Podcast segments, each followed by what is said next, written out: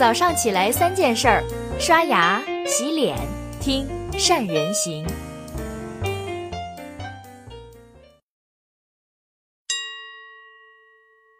听众朋友好，我是石老猫。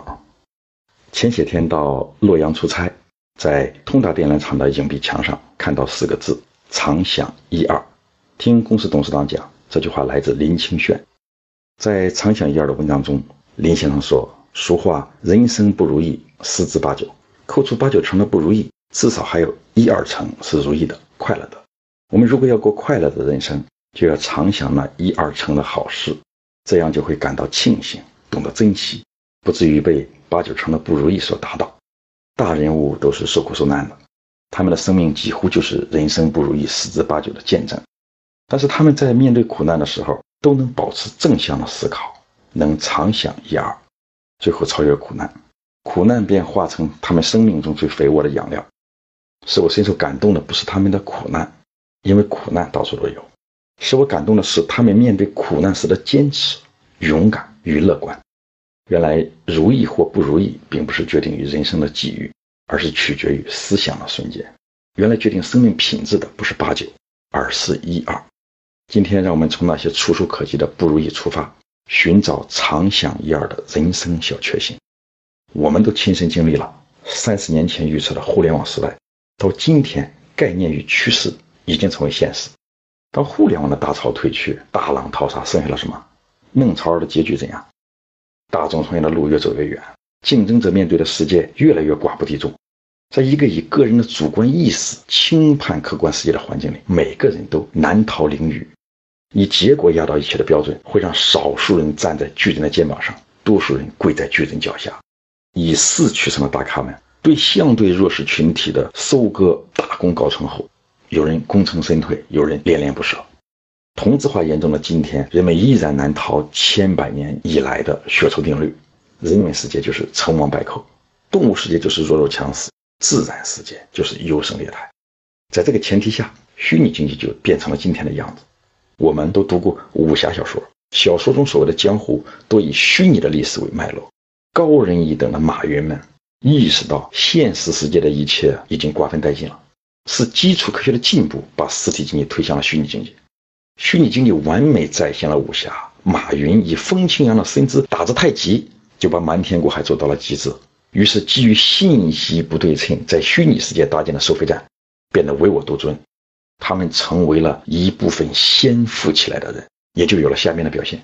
首先是赢者通吃的概念日盛，看看阿里巴巴，马云已经建立了迄今为止中国最大最完整的商业生态。天猫、淘宝、支付宝、高德、优酷这些常用的 APP 全是阿里的。阿里通过收购涵盖了互联网所有主流的商业模式，包括游戏、社交、电商、搜索、娱乐、体育、医疗等等领域。你有了了不起的创意，刚刚有就会有人做到了。你的创业如果有什么前途，就会被招安、被收购，这都是赢者通吃的结果。这也就是阶层渐趋形成，两极分化、贫富分化只是表现。人们再难突破阶层之间的壁垒，阶层之间上升的通道已经关闭。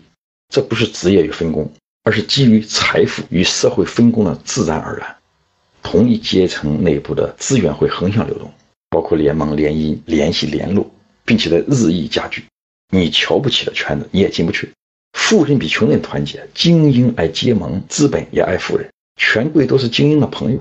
最后是寡头经济由来已久。垄断行业是公有制的集中体现，寡头统治有利于集中力量解决问题，对于人民当家作主自然功不可没。但是国进民退，客观上抑制了中小企业的发展。新的经济手段成为摧毁传统经济的葵花宝典。从传统世界走来的企业和人，在虚拟经济面前诚惶诚恐，每一个迭代的恶果都需要后来者承受，由实体经济买单。这怪不得别人，虚拟经济动了现实世界的奶酪。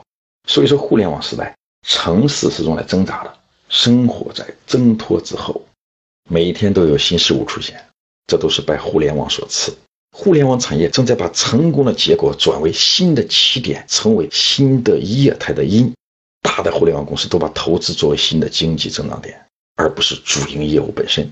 互联网产业从把产品做到极致，发展到寻找增值空间与扩展空间。说明互联网已经从门外的野蛮人成长为新世界的主人。当资本家再不平视《资本论》，资本凌波虚步，忘记了水深则缓的道理。至于使用价值与价值，乃至价值属性的基本经济规律淹没了。淹没的价值规律在经济领域的表现，尤其是在股市的表现，可见一斑。服务于特定时代的经济有不一样的面孔：为上市而上市的，为圈钱而上市的，为洗钱而上市的，反正不是因为值得。被个只懂关系不懂规律的，按照制度规定的办事处，通通纳入了股市。所以捏脚的、卖饭的、唱曲儿卖笑的，粉墨登场。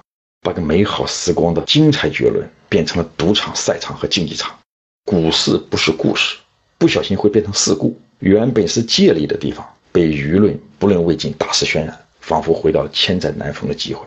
于是妄图不劳而获的憨狗想羊蛋，甚至借钱杀入，亏先人夫媳祸之所以的警示，依然难逃城门失火、殃及池鱼的厄运。求富贵的蠢蠢欲动。只记得马无夜草不肥，人无外财不富，忘记了君子爱财，取之有道的教诲。任何一家上市公司都如同行进在汪洋中的一艘船，乘风破浪之余，有方向有动力，前途渺茫。当我读到一些专业权威的语言，不仅为上市公司充满了警惕，更为万千股民的命运给予担忧。据统计，还没有任何一家上市公司的大股东把减持的资金重新投入到实业当中。造假上市、寻租国会、套现走人，已成为 IPO 瞒天过海的三部曲。券商、发审和大股东已经结成了一个有形无形的利益共同体，源源不断地向市场倾倒垃圾。几乎疯狂的 IPO 不但没有真正成为支持实体经济的有效手段，反而掏空了二级市场及其投资者。中国的股市成了一级市场的天堂和二级市场的地狱。老北京的俏皮话说：“人从三十古一高，井淘三遍出好水。”把年龄、阅历与追求意义表述的透彻。万千股民啊，被泡沫冲昏了头脑，忘记了世间没有不劳而获的道理。始作俑者是你的亲人朋友吗？全身而退，不过投机取巧的不谋而合，连游戏规则都没有的地方，见不得智商与能力。虚拟世界不同于虚拟经济，一个是精神愉悦，一个是经济紧张。偶尔的股市屎壳郎放屁叫做见花儿。虚拟世界与现实的冲突。退潮后的冷清下，有马后炮的客观，旁观者的主观，乃至管他冷嘲热讽的鄙夷。天要下雨，娘要嫁人呢，随他去吧。愿逐流水到天涯，不恋人间富贵花。希望朋友们在十之八九的不如意面前，常想一二。节日快乐，谢谢，再见。